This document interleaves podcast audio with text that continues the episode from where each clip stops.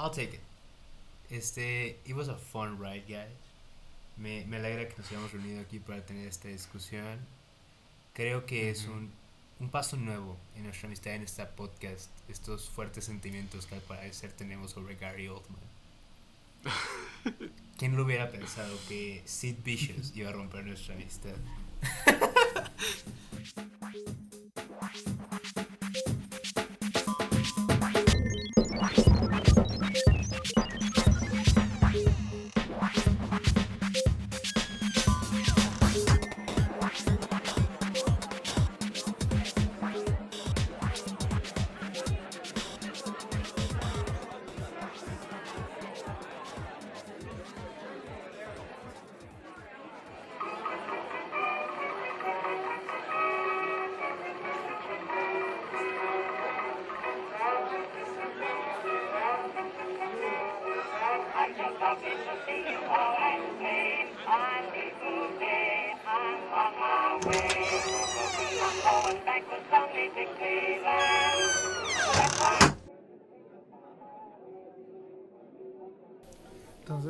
Sergio me dijo que, que no puede ver series nuevas porque le estresa mucho no saber qué, qué pasa y le da mucha ansiedad por eso.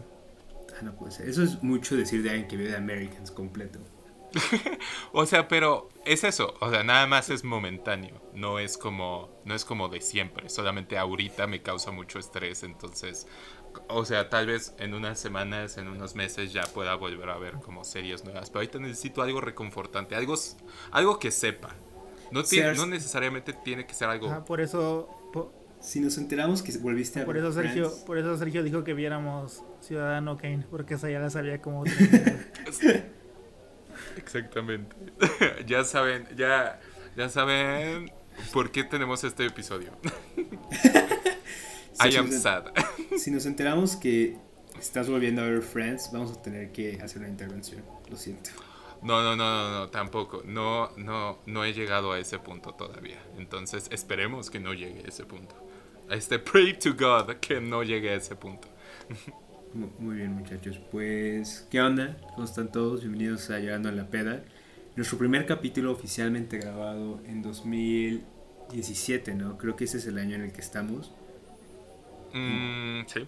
Increíble. Es correcto. Como, como siempre, somos sus amigos y host este día. Yo soy Roberto García. ¿Y host? Espera. Somos sus amigos y hosts. Sus favorite thoughts es en esa clase de podcast. Ah, yo soy Roberto García, fan número 4 de LeBron James en México. Yo creo que hay tres personas que son más fans que yo. También estoy acompañado. Espero pronto que hagamos un grupo de apoyo, porque los Lakers están jugando bien, pero les falta un centro y estoy nervioso. Pero bueno, estoy acompañado por mis dos entrañables amigos de la infancia, Anora González mejor conocido como el niño más pretencioso en tu fiesta en un roof garden, y Sergio de Loegea, el fan más grande de Gilmore. Sergio es más pretencioso que yo. Bueno, sí, Sergio es más pretencioso. Pero, pero yo estoy viendo Gilmore Girls, eso como puede, eso como puede ser pretencioso. ¿Mm? Bueno, mm. exacto, lo voy a cambiar. Más bien, Anuar está viendo Lo Soprano, entonces fan número 4 del Gabagool en la Ciudad de México, quizá. Y Sergio ha escuchado demasiado Lana del Rey y visto demasiado Gilbert Girls. Entonces ahora es un apologista de Elon Musk en Twitter. Pretty cool. No, no, no, no hay conexión de esas cosas, pero bueno, está bien. I'll take it, lamentablemente. más bien, más bien ahora es fan número uno de Elizabeth Warren. Cualquier cosa es mejor que Elon Musk. Qué, qué, gusto tenerlos aquí, amigos. Los había extrañado, la verdad, había extrañado estas conversaciones que tenemos en los baños. Ah, eh, es un gusto, como siempre. ¿En dónde estamos, Roberto? A ver, explícanos. Muy buena pregunta. Muy bien. Es un sketchy ass place. Entonces, pasar de Louis Vuitton donde estábamos hace un par de semanas a este agujero, sin duda es un gran shock. Estamos, para la banda que topa aquí en la Ciudad de México, estamos aquí en la Colonia Centro, en la cerca de Cuauhtémoc. en el viejo cine Orfeón. Quien escucha nuestro podcast probablemente tiene nuestra edad. Nunca lo viste como más de ese, ese lugar abandonado y medio spooky cerca del centro histórico por el Monumento a la Revolución. Pero el cine Orfeón, créanlo o no, alguna vez fue como un gran bastión de la cultura de México, tengo entendido. ¿No? Su arquitectura que toma inspirado de la, no sé, de como los clásicos neoyorquinos y europeos de la época. un, un, gran vestigio de una época que ya se fue. Y creo que es un baño bastante acorde a lo que vamos a hablar el día de hoy. Excelente. Gracias por traerme aquí a ser asesinado, pero bueno. No sé, o sea, mi hermana me enseña un montón de videos YouTube de niños haciendo parkour aquí adentro, gente que se queda a dormir como para retos de internet, entonces creo que ya está bastante gentrificado. Seguramente hay un cielito lindo aquí adentro o algo así. Pero suficiente de esto, ¿por qué no me cuentan un poco de qué han estado viendo esta semana? ¿Qué han estado consumiendo? Muy bien. Este... Um, como yo soy el más alto de los tres, yo voy a empezar. You little kids. Entonces, este, pues tengo dos recomendaciones. Tengo dos recomendaciones para, para, ustedes esta semana. Y las dos están, o sea, son cosas que he visto recientemente o que han pasado recientemente. Pero la primera, digámoslo, es un poco seria y es un poco triste.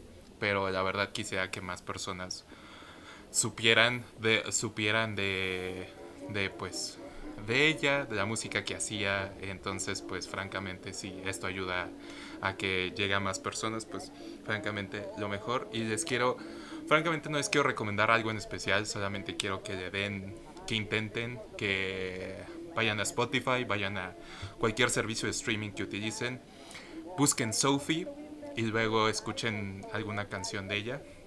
Sophie era, digámoslo, la música pop de hoy en día no sería lo mismo sin ella. Y toda, con todo respeto a Katy Perry, toda la música pop de hoy en día se escucharía como Katy Perry si no fuera por ella. Entonces, francamente, es una de las pocas personas que podría decir que la década pasada sí verdaderamente revolucionó la música. No existiría hyperpop sin ella, no existiría pues francamente, todo ese sonido glitchy, todo, todos esos aspectos que ya son como mucho más, mucho más raros, eclécticos, electrónicos, el abrazo a como el autotune, ese tipo de cosas que ya son como francamente tan comunes en la música pop. Digamos, yo siento que ella sí fue una, este, una pionera de ese sonido. Y perderla a los 34, a los 34 años, cuando tenía una larga, larga carrera por, por delante, sí es, una, sí es una tragedia.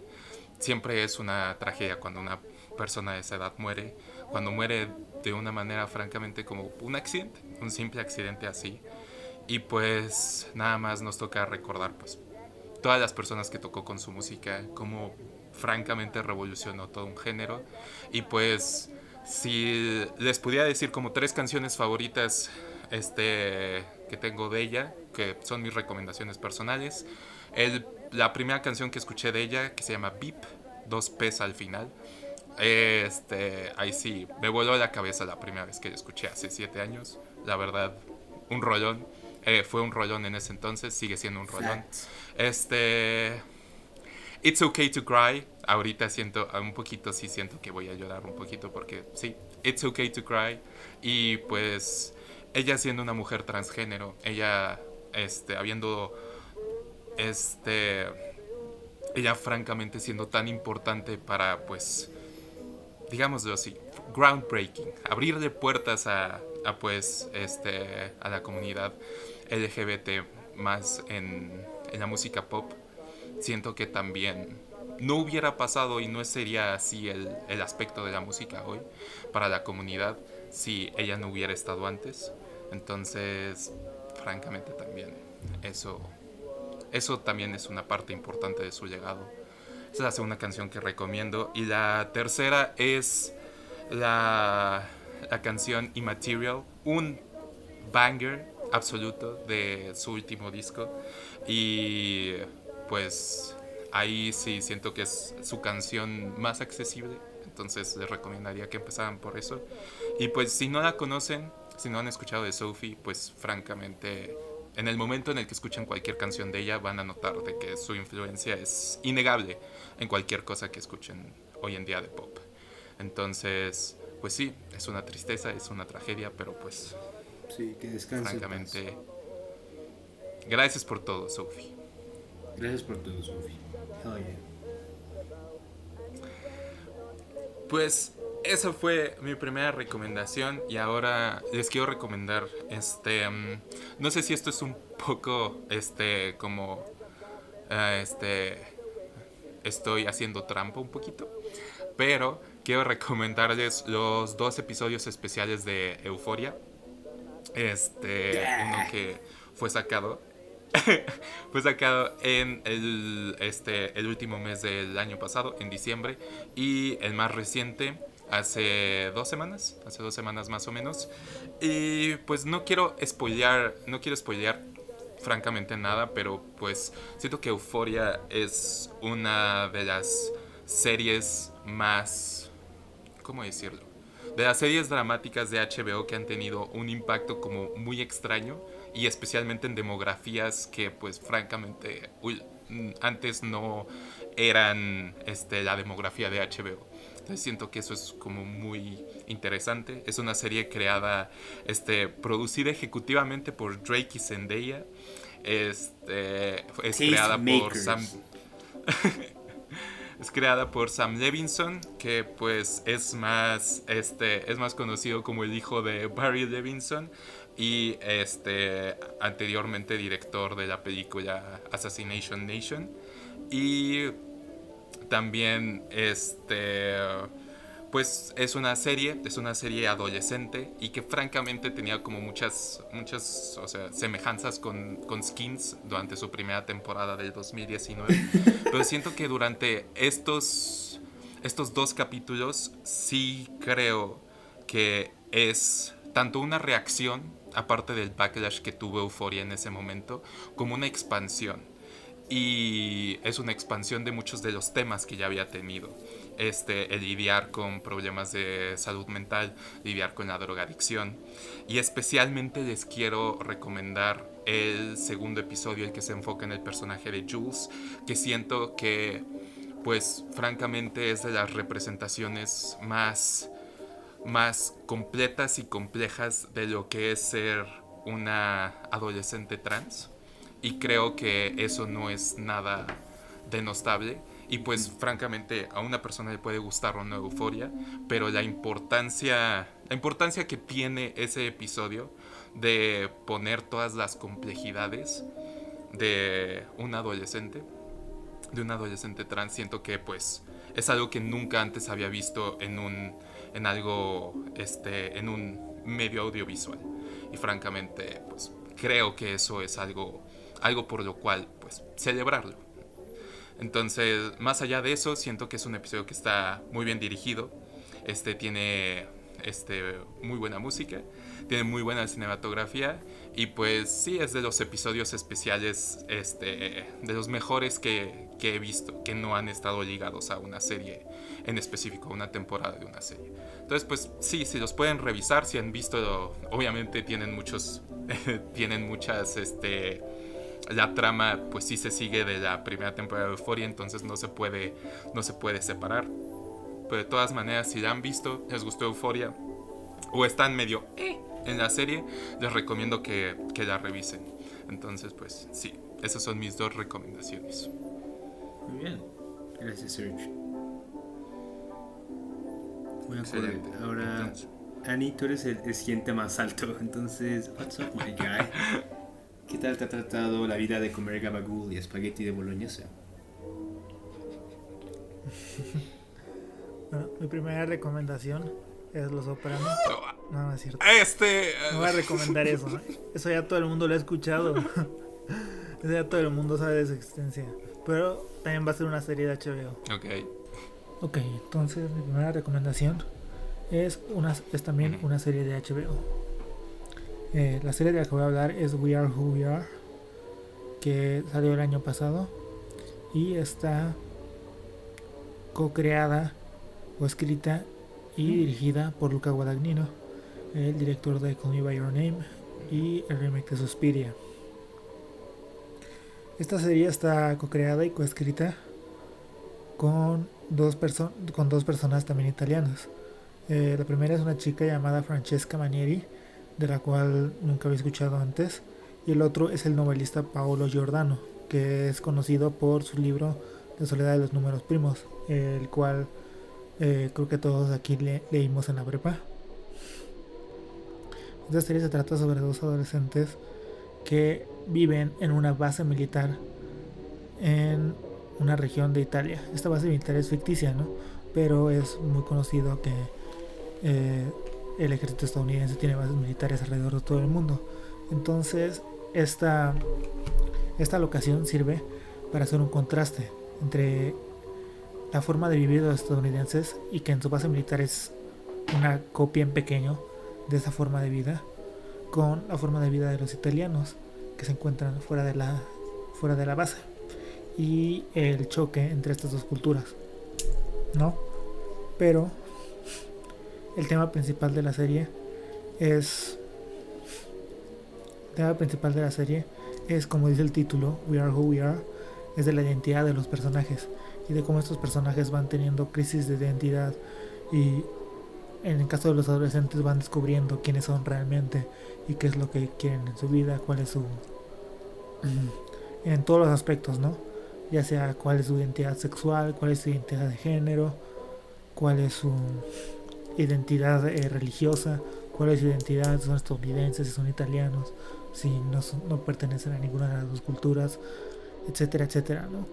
Y en el caso de los, de los adultos, que también tienen sus propios conflictos, es acerca de, de si la persona que ellos son, o más bien la persona que ellos muestran ante el mundo, es realmente quienes ellos son. Y como parte de su identidad ha sido, mm.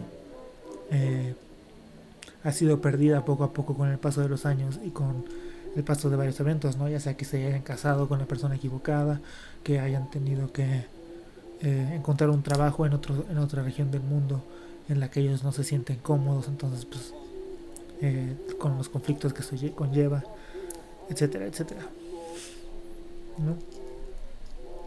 El, la serie, eso sí, tiene un estilo muy particular, ya que por momentos es lenta y sí tiene como un hilo un hilo narrativo dentro de la serie, pero la narrativa queda en último plano completamente. Hay capítulos donde no pasa nada que va avance la narrativa. Luego, cuando pasa algo, el siguiente capítulo ocurre meses después, ¿no? Entonces, no vemos las consecuencias inmediatas de lo que pasó en el capítulo anterior, sino eh, vemos a los personajes en otro vemos a los personajes en otro momento de sus vidas etcétera. Eh, y por otro lado eh, algo que sí no me gustó de la serie es los diálogos ya que como les dije está escrito por tres italianos y se nota claramente que el inglés no es su idioma nativo no cuando escriben diálogos siempre es como al principio, especialmente los primeros capítulos, es muy notorio que los diálogos son de hola, me llamo Anuar González, ¿cuál es tu nombre? Mi nombre es Sergio Odelo, yo vengo de la Ciudad de México. Hola, mucho gusto Sergio Odelo, ¿no? Eh, diálogos con la estructura, sintaxis, etcétera, de un libro para aprender a hablar inglés. Pero siento que conforme avanza la serie se va va mejorando eh, va mejorando en ese aspecto, ¿no? Aunque nunca llegan a ser como los grandes diálogos, pero eh, al final son pasables. La música está hecha por Devonte Hines, el mejor conocido como Blood Orange, y el soundtrack de la serie es maravilloso. A mí me encantó. Yo creo que es mi soundtrack favorito en una serie en mucho tiempo. Y la verdad, eso sí lo puedo recomendar, en, recomendar 100%. Que vayan a Spotify y busquen la playlist de We Are Who We Are. y escuchen esa playlist. Así lo puedo recomendar, sin duda. La serie, eh, como les digo, es muy particular, es muy peculiar. La verdad, nunca había visto una serie parecida. Entonces, si ustedes son el tipo de personas que no les interesa la trama y más bien les gusta como pasar el tiempo con personajes, aunque los personajes no sean eh, las personas más simpáticas del mundo, eh, hay varios aspectos que si son de ya no quiero que pueden ser para varias personas este deal breakers y decir como ya no quiero seguir viendo estas personas porque son horribles y no. Entonces este como digo es de Luca Guadagnino entonces obviamente la dirección es buena y el look de la serie es increíble entonces pues al menos en la parte visual yo creo que sí es muy recomendable y sí eh, We Are Who We Are está en HBO, son ocho capítulos de una hora cada uno. Y ahí está. Ok, excelente. Gracias, Noar. ¿Qué más estuviste bien esta semana? ¿Cuál es tu siguiente recomendación, mi hermano? Ah, mi siguiente recomendación eh, surge a partir de, del capítulo pasado, donde creo que los tres estamos de acuerdo, ¿no? Que si Nuevo Orden hubiera sido abiertamente eh, reaccionaria, nos hubiera parecido una película más interesante. Tal vez nos hubiera gustado menos, pero nos hubiera parecido más interesante de ver y de hablar de ella y de pensar sobre ella, ¿no? Entonces quiero recomendar el debut de un cineasta que me encanta, pero que con cada película que saca es mayor la conversación acerca de si es una de si verdaderamente es una persona reaccionaria o si solo usa temas reaccionarios para por, por cuestiones de shock o por cuestiones de estética o porque las películas que hace así lo requieren. ¿no? Y este director, escritor, se llama S. Craig Saller. Y la película que quiero recomendar eh, se llama Bone Tomahawk. Uh, es muy buena, Annie. Bone Tomahawk. Eh, esta película está estelarizada por. Tiene un elencazo, la verdad. Está Kurt Russell, Richard Jenkins, Patrick Wilson, eh, Matthew Fox, el de Lost. el de Lost. que hace años que que no lo había visto en nada. Ajá. Y se trata de de un grupo de un grupo de hombres en el en el lejan, en el viejo oeste eh, que deciden ir, ir a rescatar a la esposa de uno de ellos que ha sido abducida por un grupo de nativos americanos bueno eh, esta el estilo de. Craig Seller Seller lo puedo, se puede como describir como películas de explotación, pero artísticas. Por ejemplo, toma, toma este tema de película de explotación, eh, el viejo el viejo oeste, eh, vaqueros contra indígenas, contra indios, ¿no?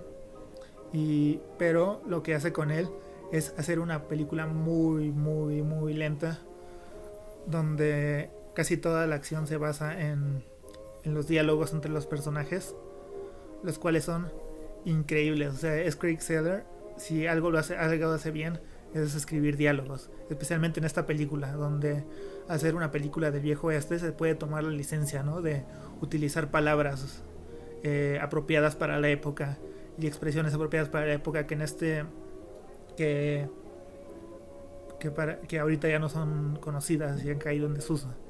¿no? Y los usa y usa el lenguaje de forma excelente.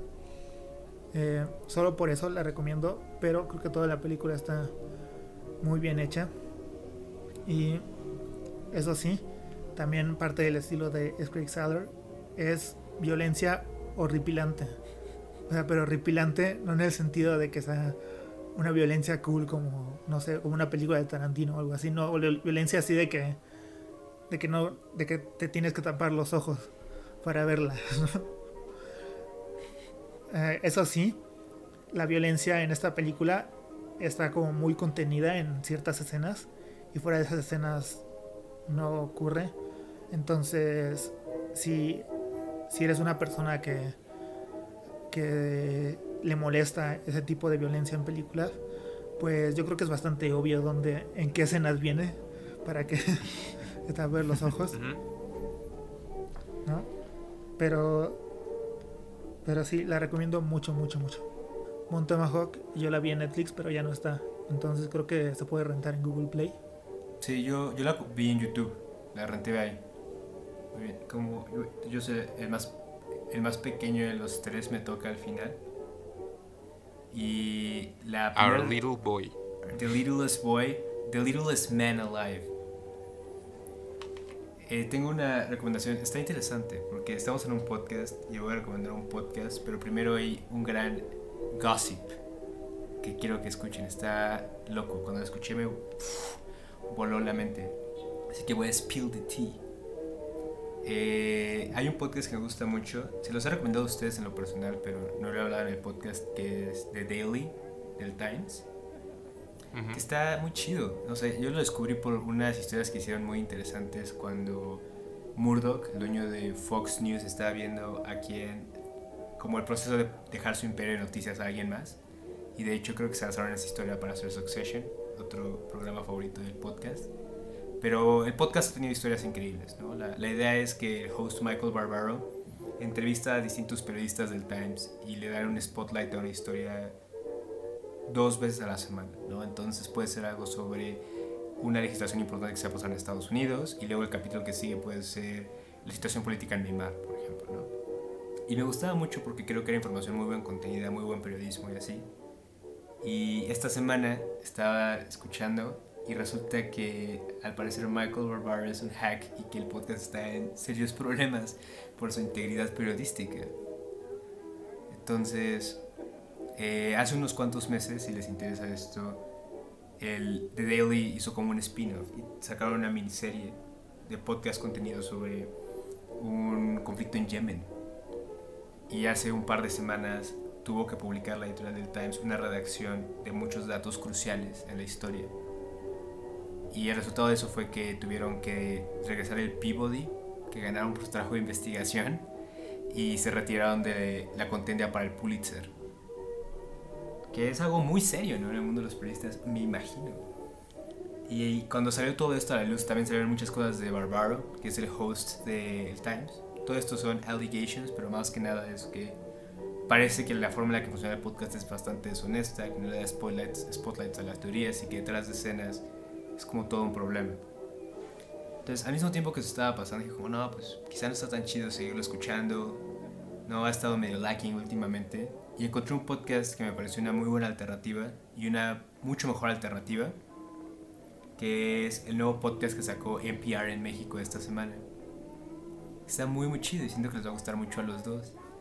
National Public Radio de Estados Unidos acaba de llegar a Spotify México, muchos de sus programas. Entonces tienen para todos, ¿no? Ya llegó Money Planet a México y demás. Y este que tienen se llama Daily Sessions. Y en 12 minutos, dos hosts de NPR te cuentan las cinco historias más importantes que están pasando como en el mundo hoy. Me pareció interesante a mí porque solamente a mí me interesa como el gossip detrás de este podcast de noticias. Pero la cosa chida es que NPR llegó a México, que no sé por qué no está Spotify en México. Hay unos programas súper chidos y este que les digo se llama Up First.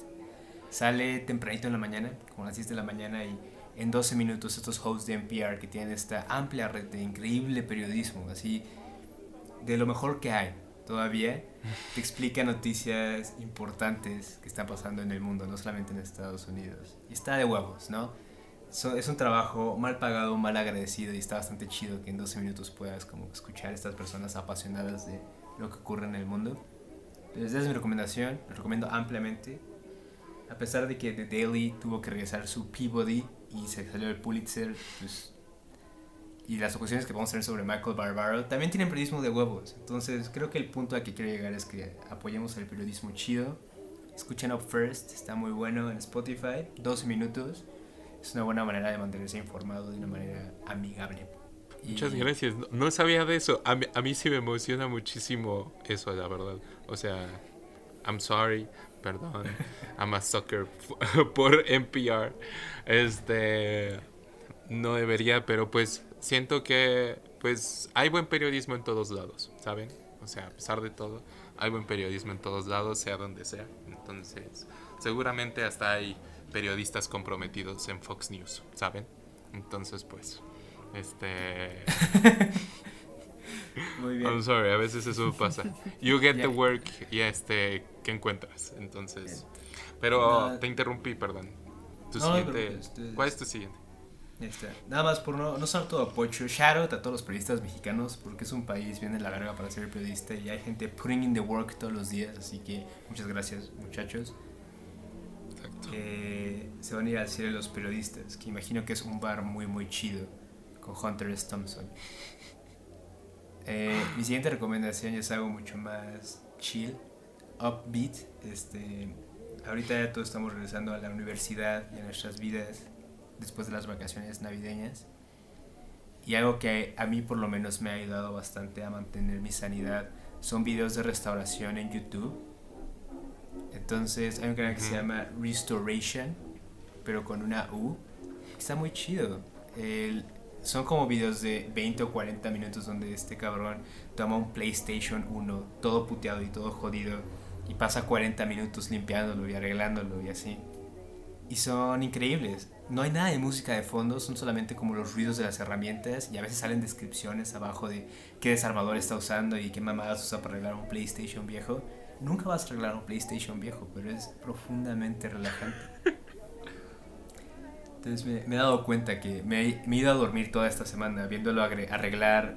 Este, ayer vi un video de él arreglando una llave de tuercas de principios del siglo XX que encontró en un granero en algún lugar un día antes lo vi arreglar un alcohol milenario de los 80 que estaba como todo jodido.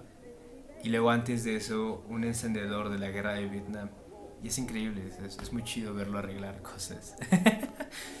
Entonces, véanlo, es, es catártico, es relajante ver algo pasar como de un pedazo de basura a algo como que funcione de nuevo. Es, es terapéutico, es relajante y a mí me late un buen. Tus recomendaciones están muy fire. Roberto. es que tenía que... Este... Tenía que step my game up. He estado recomendando puros discos de rap desde que empezamos el podcast. Tenía que switch it up. y Girl Ultra. No, no debí decir Girl Ultra. Este... Shout out Girl Ultra, man. Pero bueno. ¿Qué está haciendo? Yo pensaba que sacaba una nueva canción cada dos semanas, pero pues... Está thriving. she's lacking. I'll beat you up. No le decir my wife. Pero bueno. Muchachos, este, vamos a pasar al, plato fuerte porque tenemos mucho que discutir en la doble función de hoy. Em, oh, sí. Como ya se habrán visto por el título de la película, la, el doble espectacular de hoy va a ser la película considerada por todos los niños de la verga con los que han hablado en alguna fiesta en la Condesa como la mejor de todos los tiempos, ¿no? Vamos a hablar de El Ciudadano Kane, el definitivamente las películas más importantes quizá en el siglo XX, pero a mí no me toca hablar de eso. También hablaremos de Mank, una película nueva en Netflix de uno de nuestros niños favoritos, David Fincher, contando una versión de lo que ocurrió detrás de es, es, bastante interesante, ¿no? Porque creo que hemos creado estos mitos gigantescos últimamente alrededor de tanto Orson Welles, como Mank, como William Randolph Hearst, como L.B. Mayer, ¿no? Estos hombres que definieron una cierta época y que pasaron a la historia tanto por sus grandes proezas como por su infamia. Así que siento que para meternos en el mood en el que vamos a empezar y aprovechando en este cine decadente en el que estamos, quería contarles una pequeña anécdota. La, la decadencia de este cine en el que estamos, la decadencia de L.B. Mayer, un personaje importante en las dos películas de las que hablamos, fue una abrupta y triste a la vez. ¿no? Dependiendo a quién le preguntes, Mayer era el kingmaker de Hollywood de los años 20, ¿no? y el hombre que hizo lo que nosotros entendemos como cine, o un tirano que tenía una visión jodida de lo que era la familia, la mujer y el trabajo. ¿no? Un judío que apoyaba a los nazis, un rebelde que no le pagaba a sus trabajadores y ante todo un gran hombre de negocios y también uno terrible cuyo su propio ego lo llevó a su propia decadencia en el 51 y a los pocos años murió de la única manera en la que un hombre como él muere, solo. Cuando él falleció, tuvo uno de los como más grandes espectáculos, muy acorde para un hombre que pasó su vida haciendo películas, con miles de personas de la farándula atendiendo a su servicio en Nueva York, 2.000 personas. Dependiendo a que le preguntes, sin apagar sus respetos, son los hombres más famosos de Hollywood y el hombre que creó la industria de las películas, o eran cientos de personas que iban a asegurarse de que ese canalla estuviera de hecho muerto y no fuera de sus trucos. es interesante cómo estas historias de auge siempre acaban con decadencia y creo que las películas de las que hablamos hoy lo retratan de una manera espectacular. Así que me muero de ganas por saber qué opinan, cómo se sienten y empecemos. Entonces, pues para comenzar esta, este double feature, pues vamos a hablar pues de la supuesta mejor película de la historia y pues creo que uno no necesita introducir Citizen Kane, Ciudadano Kane, pero de todas maneras lo voy a introducir. Entonces, Citizen Kane o Ciudadano Kane es una película de 1942 dirigida por Orson Welles y escrita por él mismo y Herman J. Mankiewicz. Frecuentemente se encuentra en cada encuesta de críticos y críticas de cine en los primeros puestos como una de las mejores películas de la historia. La película cuenta la historia de Charles Foster Kane, un magnate mediático ficticio que empieza como un protegido de un fondo bancario, toma un periódico moribundo y poco a poco se vuelve uno de los hombres más ricos e importantes de Estados Unidos, influyendo en la opinión pública, llevando al país hasta una guerra, hasta llegar a pasar sus últimos días como un excéntrico multimillonario aislado. La película es probablemente la representación epítome de la despersonalización, aislamiento y sed de poder y control que traen la fama y la riqueza. El guion de Mankiewicz y Wells está basado parcialmente en la vida de William Randolph Hearst, uno de los hombres más poderosos en la prensa y los medios de Estados Unidos durante su época. La película, dirigida por Wells cuando tenía 25 años, popularizó muchas técnicas usadas ampliamente al día de hoy, y es un caso extraño de un director primerizo teniendo completo control creativo de la película, un tema por el cual Wells lucharía en prácticamente todo proyecto subsecuente suyo. Entonces, pues no sé, ¿quién quiere empezar? Hay algo que suelen decir mucho en, los deportes de que usualmente cuando hablas del legado de algún atleta siempre vas a caer en exagerarlo o en apreciarlo no lo suficiente. Y creo que Orson Welles dice, ¿no? ¿Quién es exactamente eso? ¿no? Porque dependiendo a quién le preguntes en qué día es, o un terrible ser humano viene a película sobrevalorada, o la mayor joya que ha sido hecha por la humanidad ¿no? en el siglo XX. Y creo que como la mayoría de las cosas caen en un punto medio Ah, no sé, es... Es que, ¿qué puedes decir? ¿Qué puedo decir? Exacto. A ver, Siento que este, nos metimos a un callejón sin salida, la verdad, porque ¿qué puedes decir de, de Ciudadano Kane? O sea, yo tengo ciertas cosas que siento que pues no es que sean groundbreaking, pero que tal vez sean como, no sé, tal vez sean como, pues no sé, tal vez traer un nuevo spin ¿Qué nuevo spin le puedes traer a Ciudadano Kane? Más que eso, es como. Mira, esto es lo que. Esto es lo que sí voy a decir. Hay muchas películas y libros que toda la banda dice como, no mames, es una joya, ¿no? Los Miserables, El Quijote, Casablanca, Citizen Kane. Y algunas son mamadas, otras no, como Gone with the Wind. Todo el mundo dice que lo tienes que ver y yo lo he tratado de ver y no está chida, dura demasiado. Pero El Ciudadano Kane es una película que he dicho, la neta, vale la pena ver. No dejes que un fuckboy de la condesa te la arruine o tu profesor de cine en la prepa, ¿no? O su equivalente te la arruine. Si algo dejamos de este palabrerío es que fuera de pedo sí es una buena película, ¿no? Y si la ves sin el hype creo que está chida. Creo que sí vale la pena verla, ¿no? Como Gone with the Wind. Sí, yo creo que sí vale la pena verla y voy a explicar cómo... Siento que debido al legado que tiene, hay como ciertas eh, misconceptions sobre la película que inmediatamente te vienen a la mente, ¿no? Como en primer lugar, la película es muy graciosa.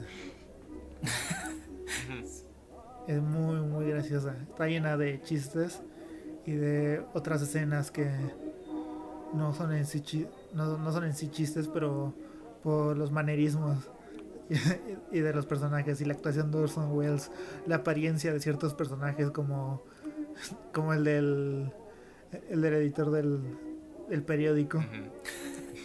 O sea, es divertida de ver. Ah, se vuelve una muy graciosa. es muy divertida.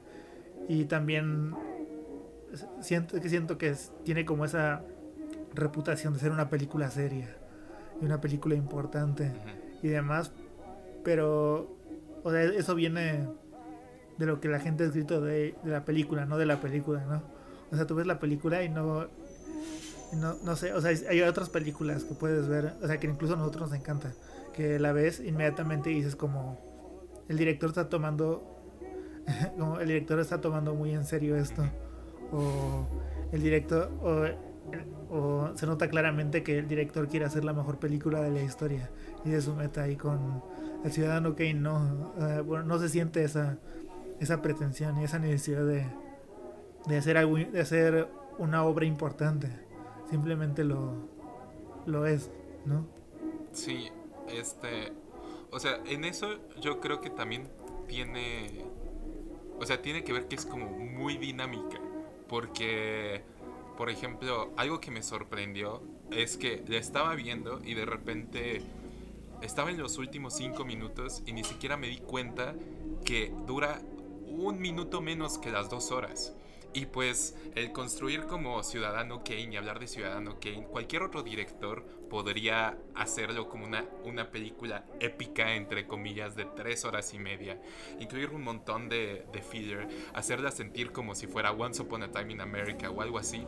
Pero Orson Welles no lo hace. Orson Welles hace una película que es súper rápida, súper dinámica y aún así tiene muchísimo contenido y tiene pues, por eso tantas personas le han metido como tanto significado temático, porque pues en parte, ¿cómo decir? En parte sí lo tiene, siento, pero aún así si se lo quitas, por ejemplo, este, el ejemplo perfecto que me encanta, que también es como parte de como anécdota detrás de escenas, me encanta la parte del loro, de que hay una escena donde el corte es nada más como un loro, y de que se supone que es como prácticamente un jump scare. Y pues de que muchos le intentan meter mucho significado al loro y de que qué significa el loro, significa nada más como, como hay momentos en la vida que te aparecen de repente y luego este cuando, cuando le preguntan, le preguntaron a Wells por qué puso el loro ahí, dijo como, no, pues era nada más para despertar a la audiencia. Y la verdad yo sí lo creo. Y pues no deslegitima ningún tipo de lectura pues que temática, este, porque pues de todas maneras la puede tener, la puede no tener, pero pues me parece mucho más interesante que es una película que se puede ver de esas dos maneras, se puede ver como que tiene ese gran como este subtexto y aún así lo puede no tener porque sigue siendo muy divertida, muy dinámica, muy fácil de ver. Este, y sorprendentemente se me, pasa, se me pasó rapidísimo. Entonces, siento que eso es algo que este, inclusive películas que me gustan de la época, de los años 40, este, siento que es difícil decirlo, porque hay películas que puedo decir que me gustaron y que son buenas, pero que sí me costaron verlas, que sí me costó el sentarme y pues nada más pasar el tiempo completo de la duración de la película viéndola. Pero aquí siento que no. Aquí sí, el día que la vi, hace dos días, completa, sin ninguna interrupción, porque pues simplemente es muy buen, como, ¿cómo decirlo? Prácticamente hasta se siente como el episodio de una serie, de lo rápida y fácil de digerir que es en momentos. Entonces, pues eso sí me encanta. Creo que son esas pocas películas que fácilmente puedes ser vista como en una aula de clase y como ser disecada loro por loro a la vez, pero también es algo que podrías ver con tu papá, genuinamente y creo que está raro, ¿no? Porque el caché que tiene la película como esta obra maestra, ¿no? Intocable y Pauline Kael escribió sobre ella, ¿no? Entonces, eh, creo que la, su propio mérito la ha vuelto inaccesible. Y es una lástima porque genuinamente es una muy, muy buena película. Y creo que, no sé qué piensan ustedes, pero creo que quizá ese caché y ese mérito que se ha construido por décadas de la mejor película de todos los tiempos, es hasta un detrimento, ¿no? O sea, no creo que es una lástima que se haga como esta película monolítica no algo que la neta veríamos porque no es tan larga, es, es cómica como dicen, es no es nada tan ajeno al cine que podrás ver ahorita. Creo, que también, no sé, pero tiene mucho que ver con la estructura que tiene. Este. Y algo que no me había dado cuenta. Creo que he visto. Esta es la tercera vez que la veo, creo. Este. Mm, eh, creo que me encanta que empiece con el newsreel. Es de las pocas películas que me encanta que empiece con el newsreel porque, de hecho... ¿Qué? ¿No te gustó ese Planeta de con James Franco? este, de hecho, me, me encanta por la, porque obtienes toda la información de Charles Foster Kane en esos dos, tres, en esos dos, tres minutos que dura el newsreel, pero luego eso nada más es su información del personaje que no se muestra posteriormente. El resto de la película no se trata de las cosas que hizo, ni de su impacto político, ni de la guerra, de cómo predijo mal la Segunda Guerra Mundial, de cómo, o sea, no se trata de eso. Solamente es información del personaje, de que era un personaje sumamente importante para Estados Unidos, de que era un multimillonario excéntrico y el resto de la película se enfoca sobre él, sobre su personaje, sobre su, este, su crianza, su personalidad, etc. Y siento que otra, o sea, no quiero hacer comparaciones con cómo podría ser con otra película, pero sí otra película dirigida por alguien más, escrita por alguien más, ahondaría más esos otros detalles y no tanto en pues, este, no tanto pues en francamente lo lo pues mejor que, hace, que es en construir un gran personaje y no tanto en las cosas que hace o que hizo. Es que mira, aquí, aquí va a sonar como este post de cultura colectiva, ¿no? Quiz de BuzzFeed, pero creo que sí hemos visto el Citizen Kane de otros directores, o sea, el, aviador es exactamente como la misma premisa llevada a cabo por otro director, ¿no? Y creo que podríamos buscar varias que son precisamente lo mismo, ¿no? Todas las películas sobre Howard Hughes creo que son como distintos takes de el mito de Citizen Kane. Podría decir que Mad Men, tal vez, ¿no? De Citizen Kane si pusieras a John Hamm en vez de Orson Welles y lo extendieras seis temporadas.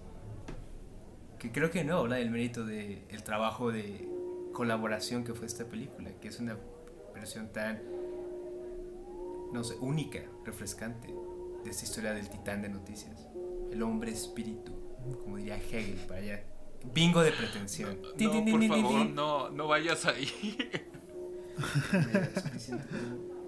no sé, es que yo creo que aclamar el trabajo de, de Greg Toland en la fotografía o, o cosas así, o la edición de Robert Weiss, pues yo creo que ya está de más. Es algo que sí está de más ya ha sido ha sido analizado, ¿no? Hasta la exhaustión. Yo solo quiero decir que Orson Welles Orson Welles roquea y es una lástima como todos los problemas que tuvo después para volver a hacer una película. Y pero de, todas formas varias de sus varias de los trabajos posteriores que ha hecho a Citizen Kane creo que valen muchísimo la pena ver especialmente a Touch of que recientemente salió una versión este una versión editada editada de acuerdo a las notas que Orson Welles escribió en su diario. Y entonces ya es como es como la, la segunda película que Orson Welles hace exactamente como quiere hacerla. No de las de todas las que dirigió. es triste. Vale Sí, pero vale mucho la pena ver eso. Y también, a, mí la verdad me encanta como el personaje de Orson Welles. O sea, Orson Welles en sí, en, todo lo que hizo como después de los 70 es un personaje. O sea, es como, es un personaje en sí mismo. Y lo que, cómo se muestra en A4 Fake es este es fascinante. Es, y su trabajo en comerciales y demás. Búsquenlo. Es, increíble. Es que es bello que su última actuación fue la película animada de Transformers. No pudo haber acabado de otra manera. Ni el propio Borges lo pudo haber escrito mejor. Pensar en Orson Welles como en una cabina leyendo a Voltron, de verdad es como mi. es de mis cosas favoritas. Y además, solamente la última cosa que quiero mencionar de, de Ciudadano Kane es que Orson Welles en esta película es un tasty dish. Este, todas sus escenas cuando es joven, que se supone que tiene los 25, 26 años, qué hombre, la verdad. No, my God. Real, real OGs les gusta el Orson Welles de F is for Fake. Exacto, el Orson Welles que tenía que... O sea, también, eso siempre fue un hombre muy atractivo, pero aún así, más como, cuando entra al periódico, cómo se ve y luego ese traje como medio abierta la, la camisa. Tasty Dish. Siento que eso es lo que voy a traer a la discusión de Ciudadano Kane. Solamente es como este lo sexy que es Orson Welles. Eso es lo único que, que- que quiero que, que traigo a la discusión. Hell yeah. Ese Ah, es mi creo que- impacto. Creo que lo único que yo voy a decir es que vale la pena verla. Ya sé, sé que son esas películas que todos dicen que vieron y solo nadie las ha visto, pero esta, la neta, fuera de pedo, en serio, está chida. Confíen en nosotros. Van a ver que nos van a repetir. Fuera de broma, vela con su papá. El- los papás del mundo les gusta mucho esta película, aunque no la han visto. Entonces, vela con su papá y les va a latir. Bueno, entonces Citizen Kane, 10 de 10. 10 de 10, claramente. Listo. Listo. Bueno, no necesitaban la validación de tres, de tres personas que hacen un podcast, pero, Pero pues. Sí. pero ahí está por si acaso. Ok. Anuar, ¿por qué vimos Citizen Kane entonces? Dinos. ¿Cuál es la, cuál es la razón? Ah, vimos Citizen Kane porque Sergio no, no quiere ver películas que no conozca. que no conoce, porque, porque si no lo estresa mucho. Ajá. Bueno, no. Vimos otra película. Vimos, Orson- vimos Citizen Kane porque está relacionada con otra película de la cual Sergio tuvo que leer eh, la sinopsis en Wikipedia antes de verla. y esa película es, como Roberto ya había dicho, Mank, dirigida por David Fincher, escrita por el papá de David Fincher, Jack Fincher, en su debut y despedida eh, cinematográfico, ya que falleció hace varios años, hace muchos años. Esta película se trata sobre eh, la vida y obra de Herman J. Mankiewicz un, una persona que todo el mundo que lo conoce dice que era encantador, la persona más graciosa que había conocido en su vida, un- una persona sumamente inteligente e informada acerca de todo, lo que podía una persona informarse en los años 20, 30, 40, pero sobre todo un alcohólico. Va trastabillando de un momento de un momento de la historia a otro. Ya sea ya sea la la creación del cine con sonido, eh, el crecimiento de Hollywood a el monstruo que es ahora, la creación de Citizen Kane, de como ya dijimos la película más importante de la historia y extrañamente políticas socialistas en California Sí. de los años 30. Y sí, esta película estelarizada por Gary Oldman como Mank y eh, Charles Dance como, como William Randolph Hearst Pitch Perfect Casting. y en probablemente ajá, y en probablemente la mejor actuación de su carrera Amanda Seyfried como Marion Davis Así es. la la novia de William Randolph Hearst Ah, bueno antes de empezar con la discusión hay un disclaimer sobre la película y es que esta película aunque no está acreditado está más o menos basada en un ensayo escrito por la crítica de cine de Pauline Kiel llamado Racing Kane, ¿no? Donde Pauline Kiel este, acusa a Orson Welles de haberse robado completamente Citizen Kane y diciendo que el verdadero genio detrás de la película era Herman J. Mankiewicz. Mm, Este ensayo fue muy controversial en, su momento. Años después de la publicación de este ensayo, el cual para prepararme ah, para, como preparación para este capítulo leí y es un, es un ensayo muy extraño porque durante parte sí acusa eso a Orson Welles de haberse robado el crédito pero a la mitad hay como cuatro párrafos eh, criticando las políticas de izquierda está estructurado muy raro. Pero bueno, el caso es que años después este ensayo ha sido académicamente eh, ha sido académicamente refutado y extra y curiosamente Pauline Kiel fue acusada de plagio ya que parte de la investigación con la que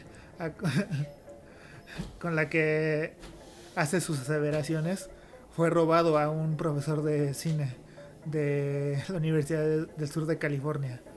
Pero bueno, entonces, ahora que ya eh, di ese contexto, ¿qué les pareció?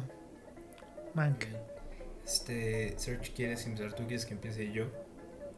Ok, quiero empezar porque quiero sorprendernos. Entonces, este... creo que ver primero Citizen Kane y después ver Mank, sentí que es como se siente tal vez terminar de leer 100 años de soledad para después leer el diario del dueño del café donde Gabriel García Márquez escribió 100 años de soledad. Es como una versión... ¿Cómo, decirlo? Es nada más una versión muy rebajada y muy poco interesante, creo.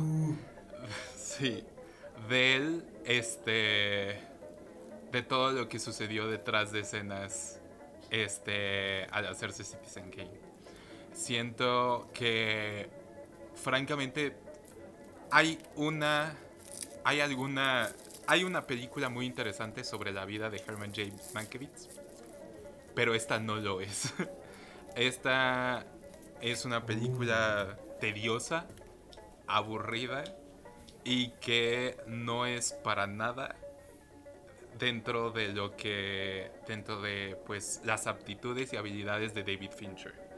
Y sé sé que este es un proyecto personal y que probablemente de con mucho apego a él porque pues es un es un guion escrito por su papá, pero siento que muchas de sus aptitudes que ha desarrollado durante su carrera no se desarrollan para nada en eh, durante la película y francamente en momentos parecía que estaba viendo una lifetime movie dirigida por cualquier persona y nada más bordando en ser prácticamente como un documental de history.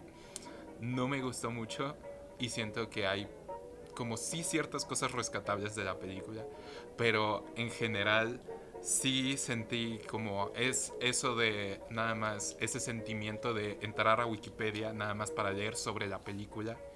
Este, después de verla, es justamente el ver Ciudadano Kane y posteriormente Mank. Y creo que no. Sí hay historias interesantes puestas ahí. Que cualquier cosa relacionada con William Randolph Hearst y Upton Sinclair son mucho más interesantes de simplemente ver a este Gary Oldman intentar escribir Citizen Kane. Entonces. Espera, pues espera. ya, ya, voy a tener que, que voy a tener que saltar como LeBron James y saltar por atrás y bloquear tu tiro de entrada a la canasta. Porque obviamente, si comparamos cualquier película con Citizen Kane, ninguna va a ser buena. Sears, por favor, no tenemos que comprar todos los libros con 100 años de soledad, ¿no? Ni todos los álbumes con el último de Lana del Rey. No, claro que no, pero, o sea, solamente. ¿Cómo decirlo? es que de verdad tal vez verlas de manera separada, o tal vez si hubiera visto Ciudadano Kane hace tres años y solamente hubiera visto Manca ahorita, tal vez me gustaría ligeramente un poco más. Pero aún así la sentí muy tediosa y muy aburrida y momentos donde siento que es, es innecesario. Este, muchos de los flashbacks este, o sea, sí está bonito y está interesante de que venga como el, este, los cortes del guion, como de que nada más como el, cambio de escena. Y siento que eso está bonito y está cute, pero hasta ahí llega de ser cute. No es interesante y luego corta abruptamente la película en partes. Y nada más me parece como que hasta la misma estructura la intentaban asemejar a que fuera más como Ciudadano Kane, que está pues hecha a través de flashbacks. Entonces siento que es innecesaria la comparación y la copia en ese aspecto y lo hizo muy tedioso. Entonces, pues sí. Hot take, efectivamente, hot take. No, sí. eh, entiendo lo que dices porque creo que sí hay definitivamente cosas muy justas en, tu sentencia, ¿no? yo no diría que es una copia, yo diría que más bien es un homenaje, ¿no? Y creo que a mí me, me agradó bastante, que siento que la película se siente como un género trabajo de cariño, no solamente a ese periodo de Hollywood, sino al personaje de Mank, que también explicó al noir como este encantador alcohólico que siempre se ponía en el camino de sí mismo y llegar hacia adelante. La forma en la que la narrativa se funciona, creo que, que se mueve, se me hace como algo que el propio Mank hubiera escrito. Y creo que cada detalle, como en el guion, la forma en la que hablaba, la exageración de todos estos momentos de su vida, agregan a, creo que el cariño que le tiene Fincher y su papá a este personaje en especial, olvidado de la historia de Hollywood. Entonces me parece que tiene muchísimo carisma en la forma en la que presenta ese personaje y a estos otros personajes que hemos conocido a través de la historia de Hollywood. La forma en la que Wells está presentado aquí, por ejemplo, me parece una interesante. El propio Hearst. Pero... O sea, o sea, para mí nunca cayó en esa parte como de una Lifetime Movie o History Channel. En, entiendo un poco de dónde vienes, pero a mí creo que eso le agregó, creo que, al carisma del proyecto. Y para mí fue un punto extra que no sentí que estaba viendo la red social, pero con Orson Welles, sino que se sentía como algo completamente diferente, ¿no? Un reto directivo de Fincher. Yo, yo, estoy más o menos en medio de los dos. Mm, eh, yo voy más positivo a la película, pero sí hay como ciertas cosas que de la presentación que no me gustaron como primero el hecho de que estuviera, de que esté grabado en digital, pero quieran quiera asemejarse a una película vieja. O sea, ¿por qué no lo grabó entonces con con, con película? Sí. Y bueno, respecto a lo que dijo Roberto, o sea, a mí la verdad el actor que hace de Orson Welles me pareció horrendo. Me parece espantosa su, su actuación. Bueno, hablando de actuaciones, creo que un grave problema que tuve es que a mí nunca me ha gustado tanto Gary Oldman como actor. Y solo hay ciertas de sus actuaciones que sí me agradan. El resto me parecen que está... Como el quinto elemento. Esa, esa es la única, es la más, o sea, sí, el quinto elemento cualquier película, solamente hay dos, pero las películas de Luke Besson, de Luke Besson con Gary Oldman, esas son sus mejores actuaciones y francamente son de las mejores actuaciones que he visto.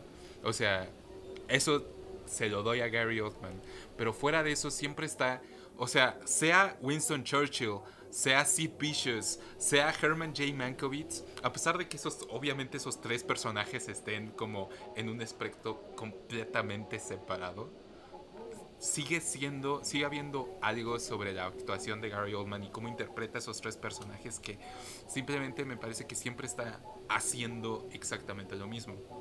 Y creo que como, pues obviamente es el personaje principal, creo que gran parte de la película estaba sobre sus hombros. Entonces, pues sí, que no me haya gustado Gary Oldman como hace de, de Mank, simplemente me pareció hasta molesto en momentos cuando pues este Mank, Mank el Mank histórico pues era pues, o sea, es reconocido por ser un personaje, haber sido un personaje carismático y amable y divertido cuando a mí me simplemente me pareció molesto en la película. Pues más allá de eso, pues en otras actuaciones pues este solamente me parece muy triste que Amanda Seyfried este sea este apenas esté teniendo como mucho reconocimiento como actriz, porque siento que es una gran, gran actriz. Y pues recientemente no la he visto en tantas cosas y no ha sido como, o sea, que no tiene el proyecto como donde pueda explotar su potencial. Siento que aquí lo alcanza en cierto aspecto. Es la mejor actuación de, de la película, la verdad, Amanda Seyfried. Y si pues gana un Oscar por, por esto, pues completamente merecido. Amanda Seyfried es, es increíble. Y pues, sí. No sé, sí, sin duda es, una buena actuación. Y debo de confirmar que la misma manera en la que Serge está un poquito sesgado por su profundo odio a Gary Oldman. Y no es obvio. todo lo que representa. Yo también estoy bastante sesgado a lo contrario porque el personaje de Mank y la forma en la que está presentada la narrativa le pega a todas las cosas que yo disfruto. ¿no? Entonces tengo que confesar que si no, no estoy siendo imparcial, pero como bien diría Anuar desde el capítulo 1, nunca lo somos. Me agrada bastante porque siento que si alguna vez han hablado con un alcohólico o con alguien que, que vivió su vida de esa manera y les cuenta tanto de los buenos momentos como de los malos, se siente mucho como esta película. ¿no? Mank siempre va a ser el personaje más encantador y siempre va a tener los mejores one-liners. Y, y, siempre todo va a ser como él quiere, ¿no? Y siempre va a ser el superhéroe. Y entre más hablas con una persona que vivió su vida de esa manera, salen las cosas oscuras, ¿no? Y salen los detalles que en la película se alcanzan a ver. Entonces creo que esa estructuración narrativa me, me pareció muy interesante y justamente se siente como un cuento de hadas, la forma en la que la película creo que nos presenta a Mank.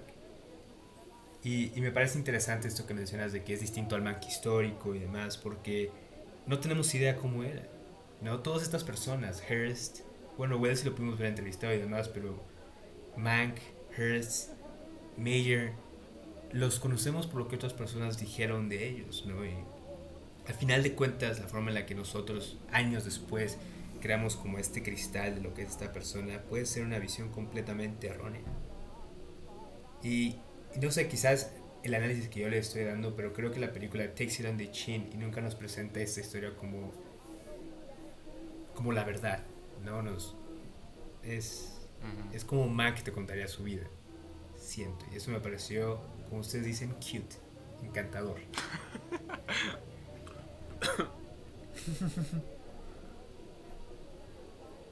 sí, a mí tampoco me, me gustó Gary Oldman en el papel. Siento que está como mal casteado. Uh -huh. No sé, o sea, no que actúe mal, ¿no? Porque obviamente cuando está borracho cuando se supone que está borracho le crees que está borracho uh -huh. y cuando está triste le crees que está triste y así pero sí como que hay algo de él que dije como como que está como que era de otra película y lo pegaron ahí no sé o sea tal vez estoy siendo demasiado o sea sí estoy demasiado siendo demasiado brusco porque sí me pareció pues un poco tediosa pero no hubo nada como así va a sonar como una este, cualidad bastante rara, pero no hubo nada que me pareciera como que me causara aversión ni nada. Solamente es una como una indiferencia muy fuerte. Eso vas a hacia, poner en tu letterbox. Pues, no me dio ganas de vomitar. 3 de 5 estrellas. Pues es que sí, o sea, sí, o sea, no sé si eso sea como hasta peor de que hasta estoy como un poco indiferente cuando pues todo lo que lo rodea y rodea como la historia pues es, es, es bastante bueno. O sea, todo este tipo de personajes que pues de hecho en sí mismos merecen una película y que incluir todo eso dentro de pues o sea de lo que quieres hacer hasta en momentos me pareció como una hangout movie que mm. siento que no es la mejor. Sí, eso sí. No es el mejor como como no es la mejor manera de llevar esta historia. Ajá, sí, a mí, a mí también me pareció como que necesitaba, bueno, en el intro que dije que era que se trataba de Mank trastabillando de, eh, de escena en escena. Es básicamente, eso es lo que pasa en la película, ¿no? Empieza una escena, entra Mank borracho y dice algo y se pelea con alguien y después se va. Y después la siguiente escena empieza igual. Llega el borracho, se tira, se tira en, en, el, en un carrito y se lo llevan a se lo llevan a, a la mansión de, de Hearst. Y después despierta y camina borracho hacia la playa, hacia la filmación y ahí conoce gente. ¿no? y sí siento como que como que debería de haber como como que debería de haber eh, no sé un un draft más o algo así en el guion antes de para ir como corrigiendo esas bueno no corrigiendo no pero ir como dándole mayor variedad a, a la, o, a la estructura. Sí, o se siente como de Big Lebowski en momentos. De que eso funciona para una película como de Big Lebowski, uh -huh. pero no funciona para, para la historia de Mank, creo. No, lo entendí. Creo que es donde quizá tenemos nuestra diferencia ideológica más grande, porque igual a mí me recordó como a Lebowski o a Bad Lieutenant, como weirdly enough, mm. la forma en la que se presenta, o Ajá, leer un cuento es que y a mí me latió eso, digo, porque no sé, no te digo, creo que es la forma en la que por lo poco que conozco de Mac, ¿no? justo lo que dijo Nar, ¿no? Este alcohólico que pasó su vida como getting his own way, que pudo hacer tantas cosas pero no hizo. Creo que es precisamente como esa persona te contaría esa historia. O sea, a mí me parece que esa herramienta narrativa, esa hangout movie, esto de que cada cuatro escenas empieza con el borracho en algún lugar en otro, a mí me, me latió, sobre todo porque el gran momento dramático es cuando he makes a fool of himself, ¿no? En la fiesta de Hearst, porque estaba hasta el pito.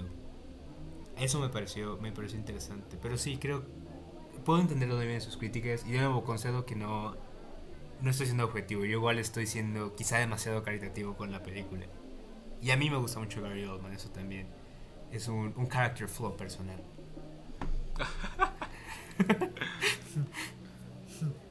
en mi. Para, para. Bueno, en mi reseña de Letterboxd puse que lo mejor de la película era que confirmaba que. que David Fincher es un Bernie Bro. Entonces, eh, quiero hablar de ese aspecto de la película que creo que es mi parte favorita. ¿no? Donde básicamente, o sea, de la nada, ¿no? Porque no tiene como nada que ver con, con lo demás que pasa, pero de la nada hay, un, hay una trama sobre las elecciones para gobernador de California, donde estaba, donde estaba este, ajá, donde estaba compitiendo el escritor Upton Sinclair por, por el Partido Demócrata.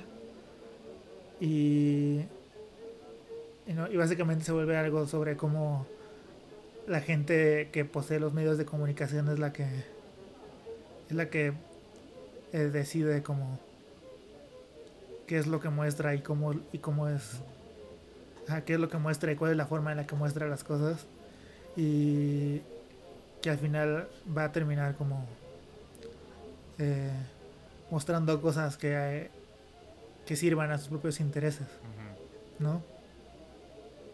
lo cual uh, definitivamente yo lo sentí como como, como relevante hacia la, la, candidatura de otro socialista que, mm. que quería que quería este, la candidatura del Partido Demócrata mm. ¿no? y, y pues al final sí es como la muestra no de así es mostrar que el movie magic también puede ser usado eh, es usado por la es usado para eh, es usado por la gente que hace las movies para mostrar lo que ellos quieren mostrar ¿no? y eso es algo muy común que hasta ahorita sigue pasando como en las como en las películas de Marvel ¿no? donde por más que por más que hayan miles de videos, miles de videos en YouTube de una persona eh, de un hombre sentado con miles de Funko Pops atrás diciendo que las películas de Marvel son este marxismo cultural y que porque porque hay una mujer que es poderosa. al, final siguen siendo películas, ¿no? Que, que son completamente pro, pro ejército de los Estados Unidos. Y, o sea, incluso Captain Marvel, que es como la odiada por la gente de que es como odiada por la gente de derecha de Estados Unidos, al final es, un anuncio de, de, la Fuerza Aérea. ¿No? Y Black Panther, que podría ser considerada como la película más, no sé, revolucionaria o, o algo así, al final termina con, con Black Panther fundando el Bill, el Bill and Melinda Gates Foundation.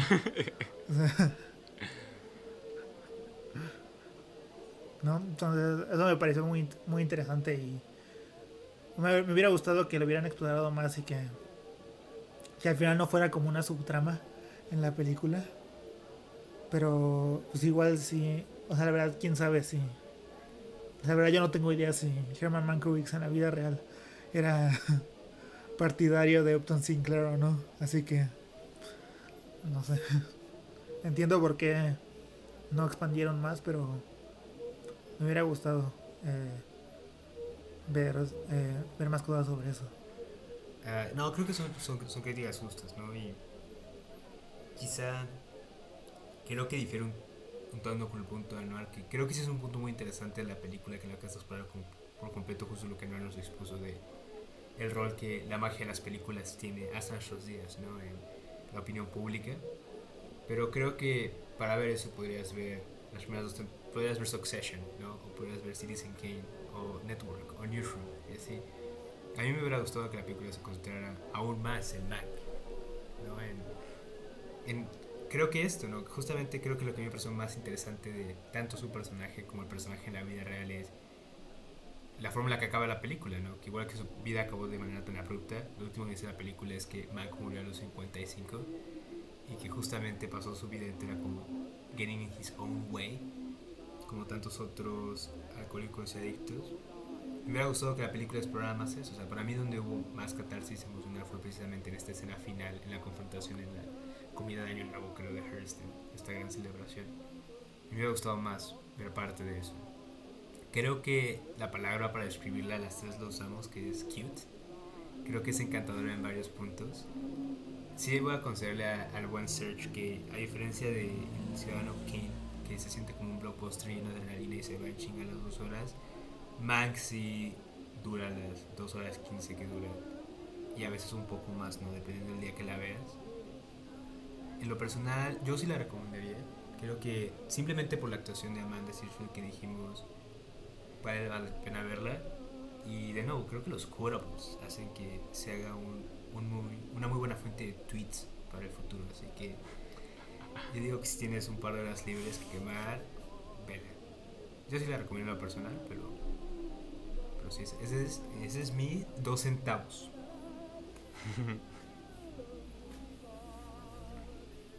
Excelente. Yo, yo la recomiendo, pero con más reservas. A, a mí sí me gustó. ¿no? Yo creo que creo que sí es como está casi hasta abajo en mi lista de películas de David Fincher. ¿no? Pero de todas formas siempre es como agradable ver una película de él, ¿no? Aunque esta película sea como sea muy diferente a lo que normalmente nos entrega.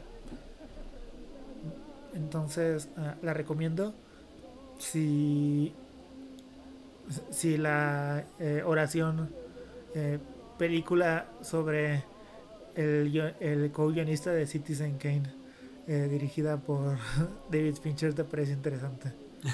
si no, mm, la verdad no creo que no, no creo que alguien que no esté como enterado de como todo lo que hay detrás de Citizen Kane y demás le, le vaya a interesar la película, la verdad. Bueno.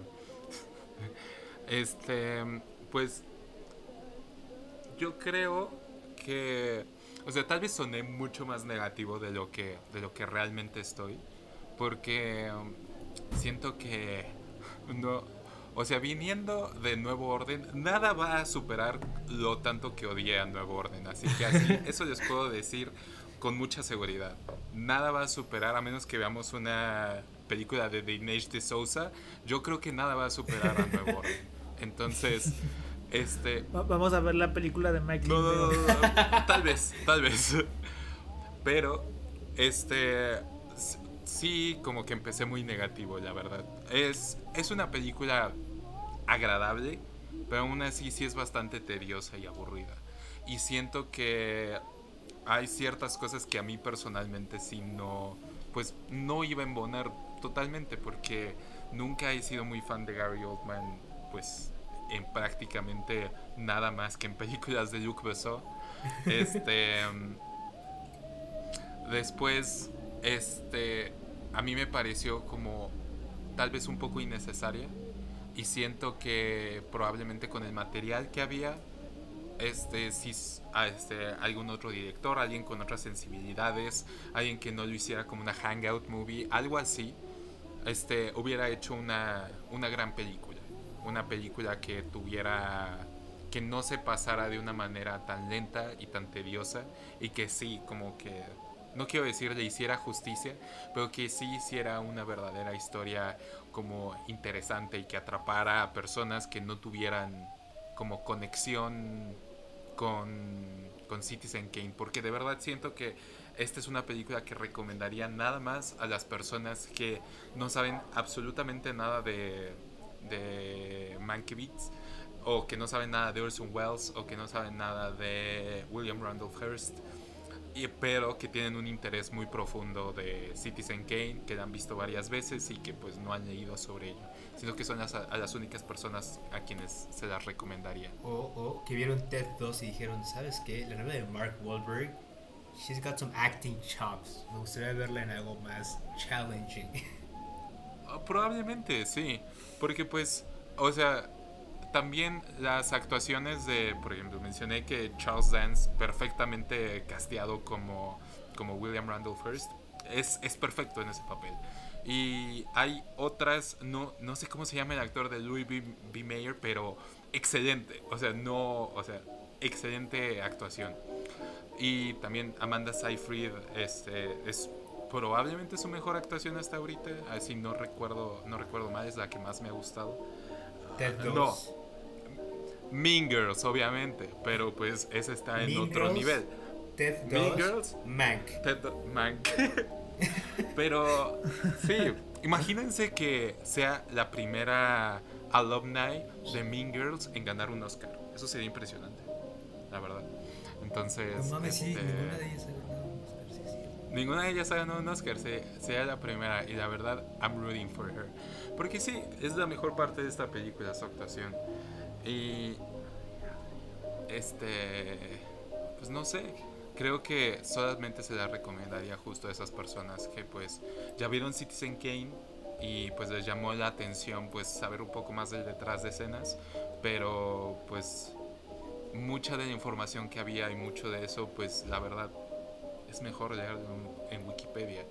Y pues siento que no quiero decir que es un desperdicio de los talentos de, de Fincher, pero ciertamente no está alineado a eso. Aunque sí se nota que es una labor de amor. Y eso sí es algo que, que pues se aprecia siempre. Entonces, pues sí, abiertamente no la recomiendo, pero pues si les llama la atención ahí, pues totalmente. Antes vean Citizen Kane, obviamente. sí. Pero bueno, fue, fue un placer tenerlos aquí en este monumento a la decadencia y a épocas pasadas que no conocimos. Como ¿Podemos salir de este somos- baño? ya. Let's get the fuck out of here, está spooky. Me van a Ah. picar aquí. Como siempre somos sus amigos llorando en la peda. Yo soy Roberto García, acompañado por Ana González y Los queremos mucho Un placer. y sí. Bye. Bye.